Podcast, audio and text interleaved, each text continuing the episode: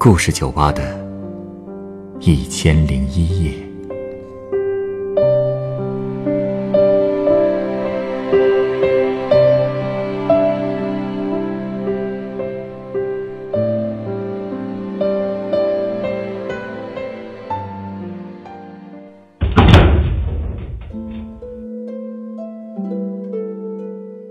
欢迎来到故事酒吧。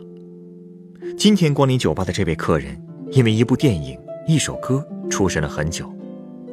他在想什么？一个大银幕上的爱情故事，为什么会让他感同身受呢？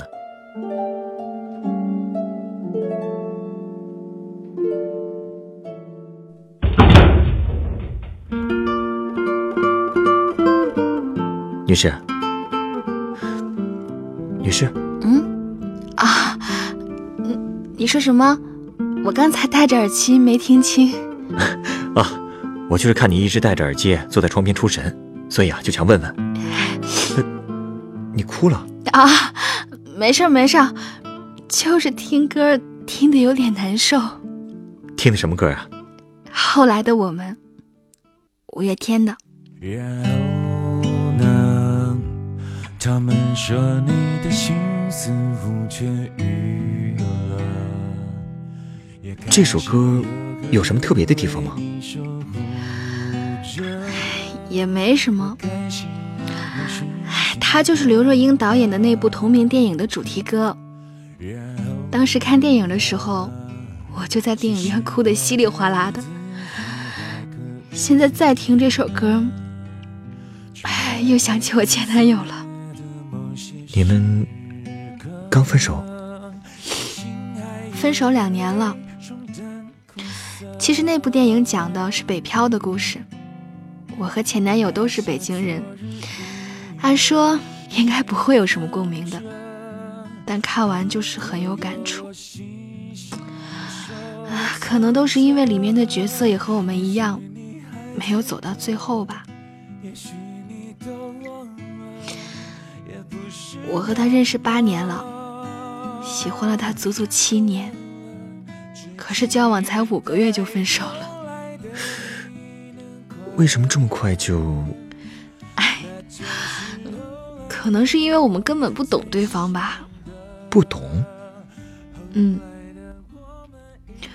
我们是初中的同班同学，刚开始对他印象并不深，只是觉得他瘦瘦高高的，有点弱不禁风，加上他皮肤很白，所以我们都叫他小白。整个初一上学期，我们都没有什么交集，直到后来发生了一件事。什么事儿？当时我在谈一个男朋友，嗨，说是谈恋爱，但现在看，顶多就是关系比较好吧。那个男生篮球打得特别好，人长得也帅，我们俩当时就整天待在一起。他打篮球，我就给他买水；别人欺负我的时候，他就挡在我前面。不过相处了几个月，我们就分手了。哎，原因也挺逗的，就因为我把头发剪了。啊？对，就是因为我剪了个男孩子一样的短发，我们就分了。你们这个恐怕还真算不上是谈恋爱。是吧？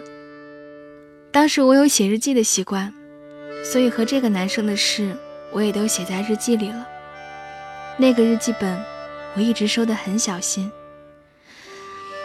可是有一天我发现日记本不见了，我找了半天，最后竟然是小白把本子给了我。他帮你找到了？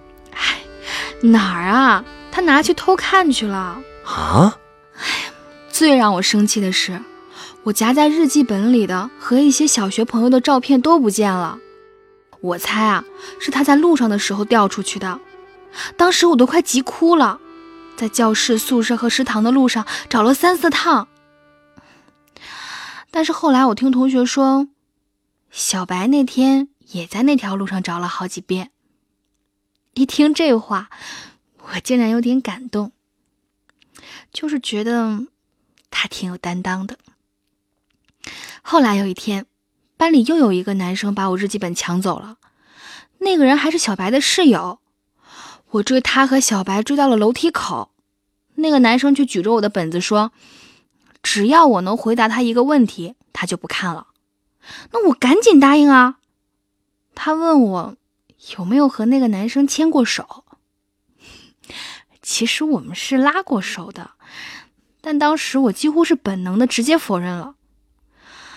可话一出口，我就意识到小白是看过我日记的，他一定会戳穿我的。但当时小白竟然一句话也没说，所以我就觉得他和别的男生不一样。呃，所以你就喜欢上他了？嗯，应该说是开始有好感吧。那种感情是慢慢积累的。后来我就总是在课上课下偷偷看他，如果偶尔能碰上他的目光，就会觉得特别开心。可能这就是喜欢的感觉吧。我发现他虽然不怎么说话，可却对自己的未来好像有很清晰的规划。别人在闲聊八卦的时候，他就一个人安安静静的在那儿做题。他成绩很好，却不像大部分初中生那么张扬，总给我一种成熟和沉稳的感觉，还有一点神秘。所以对他除了喜欢，我甚至还有一点崇拜。初二那一年，我总在被他捉弄，但可能是因为意识到我喜欢他了吧，所以初三他突然对我好了许多。一次晚自习的时候，我偷跑出教室背书，舍友突然发短信给我说，小白在班里问我跑去哪儿了。其实也不是什么大事，但当时我真的特别开心。后来。我们在一起了之后，他告诉我，他觉得初二那一年很对不起我，总希望能通过之后做一点什么来弥补我。初中毕业的时候，我们的关系也可以说是好朋友了吧。嗯，高中我们在不同的学校，但一直都保持着联系。那些年，我心里一直希望他能喜欢我，我希望自己对他来说是特别的。所以，我身边发生的事都想告诉他，遇到新奇好玩的事也会跟他分享。我们考上了不同的大学，不过都在北京。虽然不常见面，但我们一直都在网上聊天。不过大多数的时候都是我跟他说我的事儿，他也会在我遇到困难的时候给我建议和鼓励。我妈总说，他说的话我有时候都不听。可却听小白的劝，所以大一那年寒假，我终于忍不住向他告白了。他同意了？唉，算不上吧。算不上是什么意思啊？我当时特地选在除夕那天快零点的时候，给他发了四个字：“我喜欢你。”发完以后。我握着手机，心脏扑通扑通的跳。过了很久以后，手机震了，我一直不敢看，特别怕他转移话题，怕他再也不理我。后来，我好不容易下定决心，打开锁屏，看到他说了六个字：“我也喜欢过你。”喜欢过？对，这句话。就看你怎么理解了。不过在我看来，知道他也喜欢过我，就已经让我很快乐了。当时虽然窗外放着花，电视主持人在给大家拜年，全家都在说着吉祥话，可我好像什么都听不见了。我抓着手机，直接冲进了卫生间，坐在浴缸沿上哭了出来。可能就是喜极而泣吧，就那么哭了好久好久。但那次，我们也没有在一起。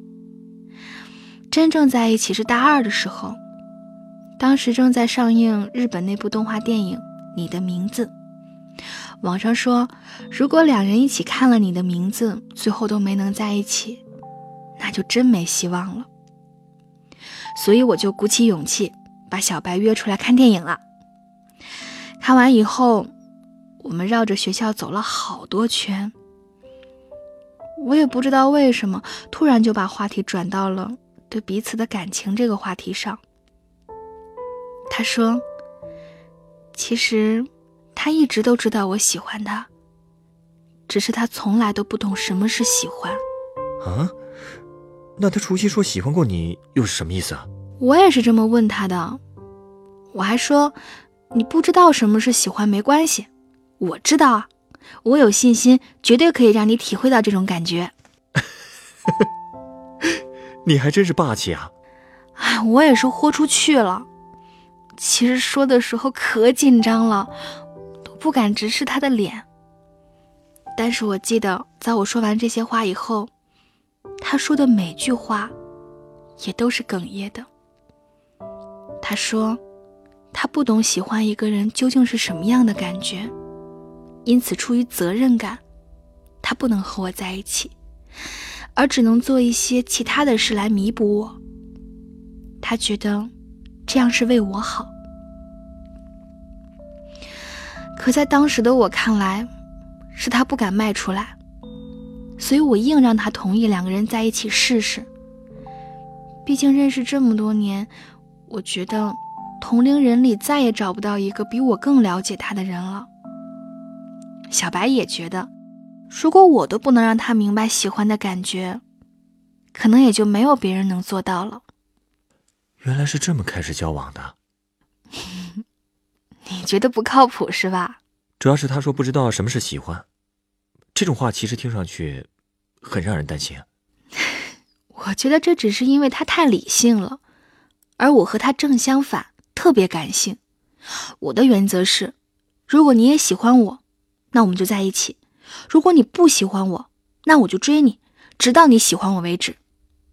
我就是这么孤注一掷。可是小白面对这种事。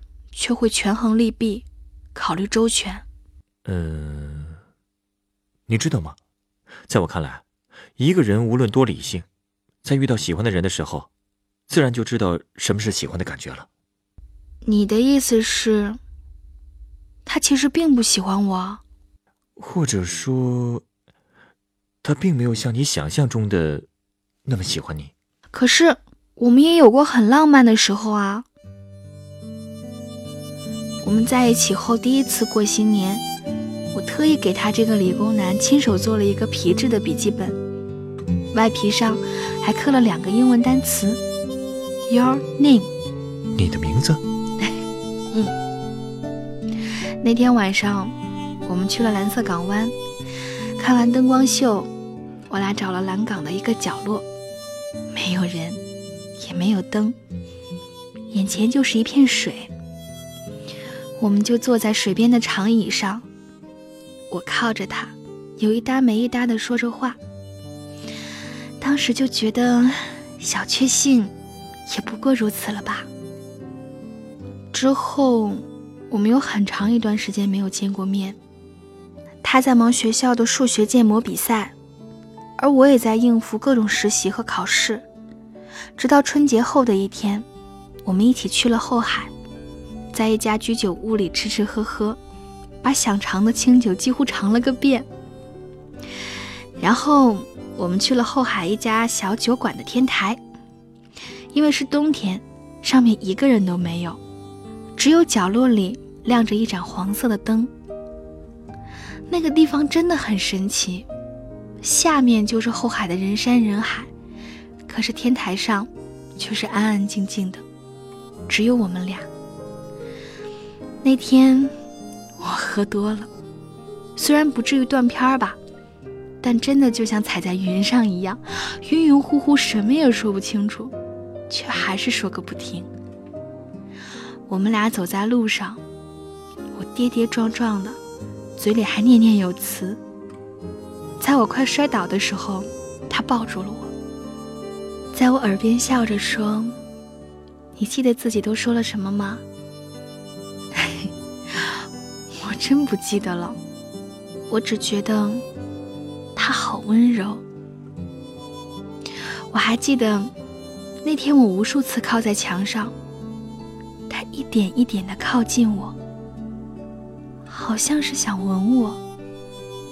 可最后，他只说：“等你酒醒了。”就冲这句话，我当时就想，我的初吻一定要给他。所以那天，借着酒劲儿，我把初吻给了他。那段时间，还真是我和小白在一起度过的最幸福的时光了。我们一起吃饭、聊天、看电影、压马路，有时候哪怕两个人坐在一起什么都不说，也不会觉得无聊。我觉得我们越来越有情侣的样子了。我们在一起的第三个月，小白跟我说，他好像知道喜欢是一种什么感觉了。既然这么顺利，那么后来你们为什么又……其实我们之间也没发生什么冲突，只不过后来开学了，联系就越来越少。我似乎连和他一起出门的兴趣越来越淡了。一开始我也说不清是为什么，可能是彼此都忙了，也有可能是有了情侣的感觉后，我们对对方的要求也提高了。这样一来，反而发现对方和自己想象的不太一样吧。我也说了，我俩是感性和理性的两个极端，对待事物的看法，我们总是大相径庭。过去我不在意，但好像成了恋人以后，就没法对这种差异视而不见了。可能他也是这么想的吧。就这样过了两个月，有一天晚上，小白给我打了一通电话，他说：“我们还是恢复到以前的关系吧，就像有一层窗户纸没有捅破那样。”我没说话，只是感觉他每说一句话，我心里那座大厦就被抽掉了一根木头，最后整个楼都塌了。其实我知道，总有一天我们会分的，可是懂道理和真正放下，真的是两回事儿。所以我哭了，哭得稀里哗啦的。他在电话那边沉默了很久，然后就说要来找我。不到半个小时，他就来了。当时已经过了晚上十二点，我俩坐在操场上，很久都没有说话。我不知道为什么，看着他，竟然觉得有点生气和无奈。他以前在我心里就像神一样，可现在却那么不知所措。我突然意识到，原来我们喜欢的不过就是想象中的彼此吧。后来我们聊了好多有的没的，反正最后我们笑了，也都沉默了。回宿舍的路上，我故意走得比他慢，在他身后，我看着我俩的影子被拉得越来越远，从来没觉得这条路有这么长。我是不是可以这么理解？你们俩虽然很了解对方，但实际上从来没有理解过对方。嗯，了解和理解 果然是有差别的呀。不过我还是确定，这一百多天里，我们确确实实是喜欢着对方的，而且我们真的因为彼此提升改变了很多。因为他不是一个主动的人，要是没有我每天三条五条的给他发微信，他恐怕和外界一点社交都没有。后来他也在慢慢学着和别人交流，我呢，也变得更有主见，更能理性的思考问题了。可能就是因为发生了这种改变吧，对他而言，我就变得没意思了，而他在我眼里，也没那么高大神秘了。可即便这样，我也觉得就算我们做不了男女朋友，以后我们对对方来说也会是非常信任的朋友。至少当时我们是这么想的。难道后来彻底绝交了？不算。但我们分开的这两年，联系真的少得可怜。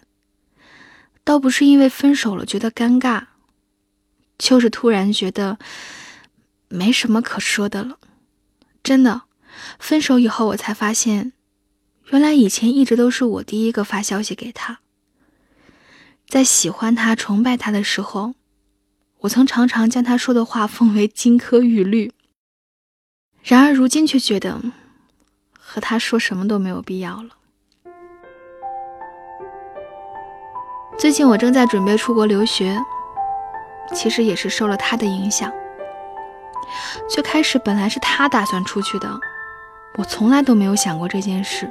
毕竟从小到大都没有离开过父母，心理素质也很差，所以他经常会给我一些建议，希望我能多出去走走看看，所以我才会决定出国。结果他倒是决定留在国内考研了。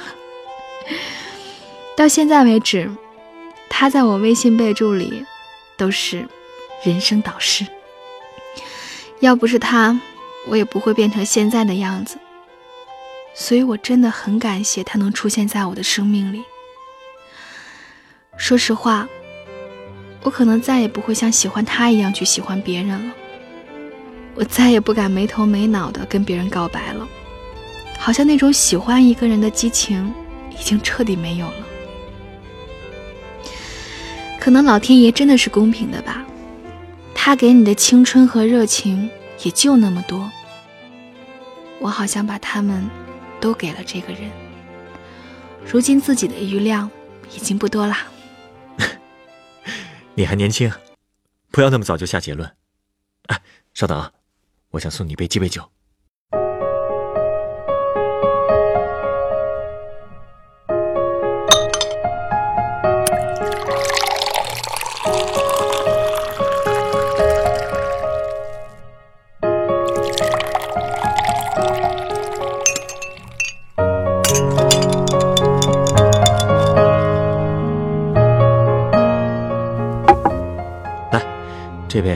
是你的鸡尾酒，谢谢。哎，这酒你竟然还用拉花做了三颗桃心的样子，酒也能有拉花呀？我以为只有咖啡才行呢。酒也可以啊，这杯酒是由白葡萄酒、菠萝汁和苦精酒调成的，我就是利用鲜榨菠萝汁的泡沫和苦精酒做的拉花，它的名字叫做花样年华。花样年华。你是指那部电影？不是，我是在形容你的青春。一个人的花样年华，一辈子只有一次。就像你说的，这么喜欢一个人的热情，可能也只有一次。但是我觉得，爱一个人的热情，你还会有的。你的意思是，我对他，并不是爱。其实你自己也已经分析得很清楚了，你对他的喜欢，更多的源于崇敬，而崇敬呢，往往是距离理解最远的一种感情，而真正的爱，是建立在互相理解、彼此平等的基础上产生的。相爱的两个人，没有勉强，不用知道，更不会因为神秘感和新鲜感的淡薄而丧失对对方的吸引力。所以啊，我更想把你们的关系。形容为一种，在最美好的花样年华邂逅的一场最美的误会。不过，正是因为有了这次对爱的误会，才会让你们变成更好的人。我相信，他也会帮助你们在未来不会错过真正的爱情的。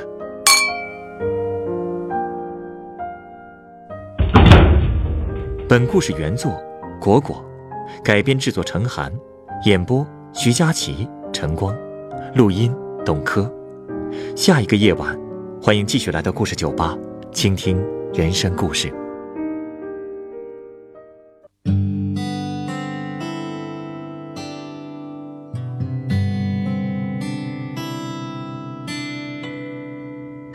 我只是过客，匆匆而过，在你人生旅途写了一个手机悲欢离合，寄给云朵一杯酒，换你心中的歌。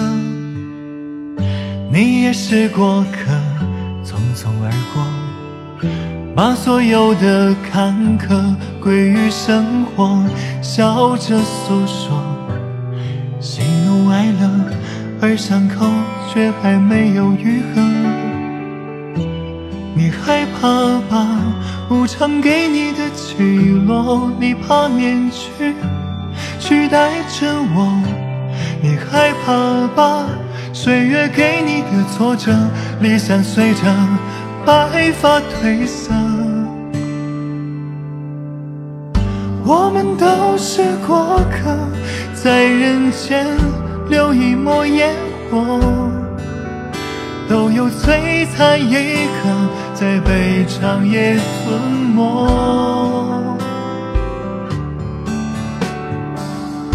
我们都是过客，一杯酒种下了因果。那日重逢于星河，愿你不寂寞。在故事酒吧。唱一首你我的歌。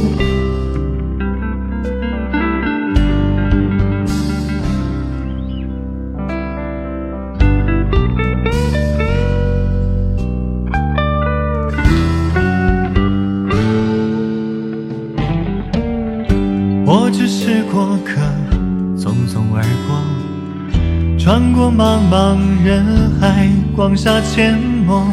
你的悲欢离合，浮于云朵，一场雨换你的泪一颗。你也是过客，匆匆而过，把所有的苦难、爱与执着皮囊一过，笑着诉说，而伤疤却注满了洒脱。别害怕了，无常赋予。你鲜活，所有面容都是真我。别害怕了，岁月似水如清波，洗去铅华，看日升月落。我们都是过客，在人间留一抹烟火，都有璀璨一刻，在被长夜吞没。无数辗转离合，我为繁星，愿为你闪烁。你的长夜有万家灯火，别害怕了，你是